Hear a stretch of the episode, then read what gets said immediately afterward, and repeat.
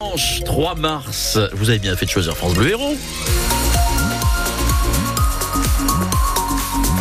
Il est 9h, on a quelques difficultés de circulation sur l'Aveyron en ce moment à cause de la neige. Les opérations de déneigement sont en cours sur l'A75 du coup.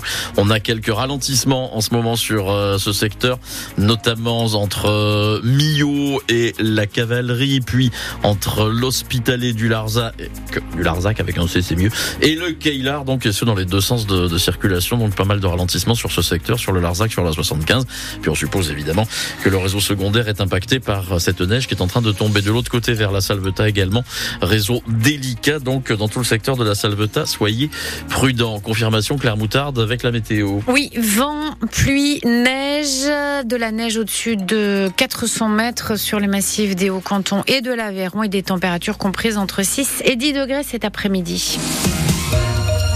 Plus de 1000 personnes dorment dans la rue à Montpellier. Entre 1000 et 1500. Pour dénoncer cet état de fait, un collectif, les Robins des Toits, vient de se créer avec une première action hier.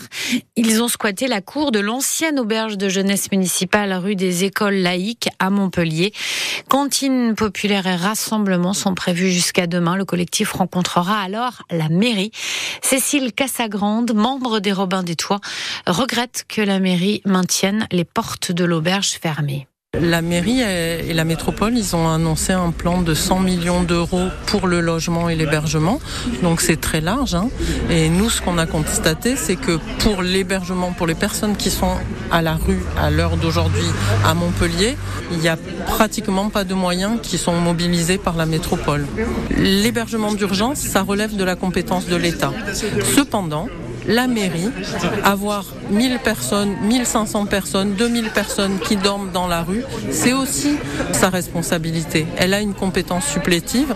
Elle a un bâtiment vide qui est tout à fait approprié pour loger des personnes. Donc euh, la logique, c'est qu'on discute de ce qu'on en fait. Réunion demain après-midi donc du collectif avec la mairie de Montpellier.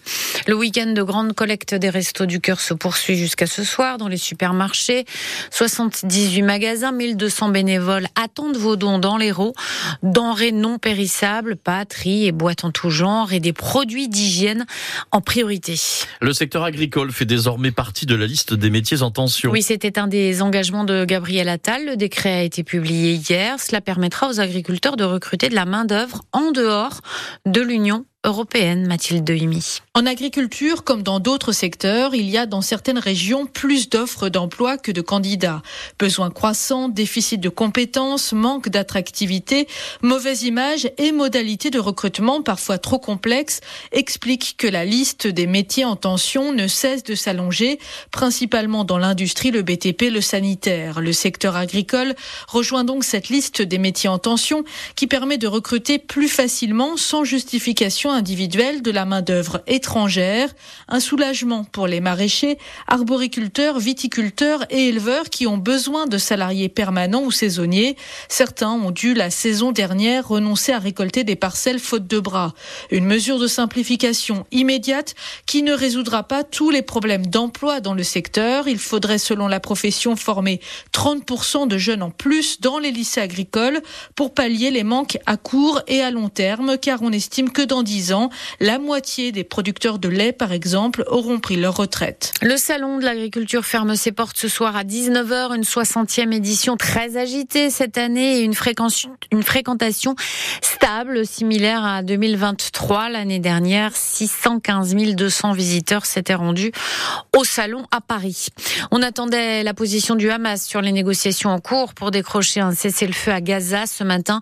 Le Hamas dit qu'une trêve pourrait être signée d'ici 24-48 heures si Israël accepte ces demandes, c'est-à-dire le retour dans le nord de Gaza des Palestiniens déplacés et une augmentation de l'aide humanitaire. Un match important cet après-midi dans la course au maintien en championnat de Ligue 1 de football. Montpellier reçoit Strasbourg à la Mosson. La Paillade est 15e, le Racing est 13e. Le match est à vivre en direct sur France Bleu Héros dès 14h30. Quel visage va afficher la paillade cet après-midi? C'est la grande question. Elle qui alterne le bon et le mauvais d'un week-end à l'autre. On a d'ailleurs demandé au coach Michel Derzakarian si la triste copie rendue à Marseille dimanche dernier l'avait surpris. Non, Non, parce que ça, ça nous est arrivé plusieurs fois déjà. Je peux pas te le dire. Hein. Je suis pas joueur, je suis pas avec eux sur le terrain. Quand tu es joueur, tu t'appropries tu, euh, le match, tu joues, c'est toi qui joues. Quand tu coach, tu essaies de, de, de, faire transpirer des trucs, mais après, après c'est pas toi qui joues, c'est les joueurs qui jouent.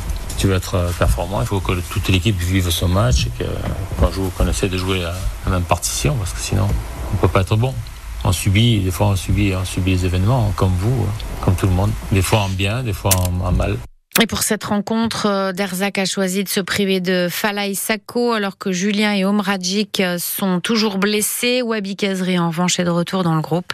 Euh, match à suivre donc, euh, coup d'envoi à 15h, mais c'est à suivre sur France Bleu Héros dès 14h30. Chez les femmes, Montpellier s'impose 2 buts à 1 face à Bordeaux et conforte donc la quatrième place au classement. Les Montpelliérains traversent le Vidourle ce soir à 19h pour le derby de Hand.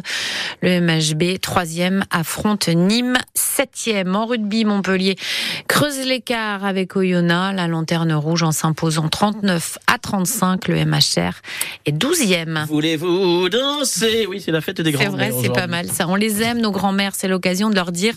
Pour rappel, quand même, cette fête a vu le jour en 87, lancée par la marque oui. de café grand-mère pour fêter ses 20 ans. Depuis, on célèbre nos mamies, mimi, mamou, mimi, peu importe. On a demandé aux élèves de l'école primaire Gustave Courbet de Lunelviel ce qu'est pour eux une super mamie. Une bonne grand-mère, c'est une grand-mère euh, qui est gentille avec moi. Si j'ai des problèmes, elle peut être là pour euh, m'aider. Ben, elle est gentille, elle nous fait à manger. Euh, dès qu'on a besoin d'elle, elle vient. Voilà quoi. Moi, ma grand-mère, elle, elle, me donne des choses à ma soeur aussi. elle joue tout le temps avec nous. on rigole ensemble. elle nous apprend des choses. elle nous dit ce qu'elle a vécu. Mais une bonne grand-mère, c'est quelqu'un qui partage des, des, choses avec moi, qui m'a acheté des choses. Euh, une qui fait des, des, très bonnes crêpes et des très bons gâteaux et qui est hyper gentille. Bah voilà, des bonnes crêpes, un bon gâteau qui est hyper gentil. C'est quoi pour vous une bonne grand-mère, Guy? Vous avez là, des souvenirs avec votre grand-mère? Non, mais vous avez des souvenirs avec, de votre grand-mère? Euh, Oui, bien sûr. Bon, il y en a pas un là que vous pouvez elle nous raconter. coiffée puisqu'elle était coiffeuse. Oh, génial. Voilà. Bon bah voilà, c'est tout. Bonne fête les grand-mères.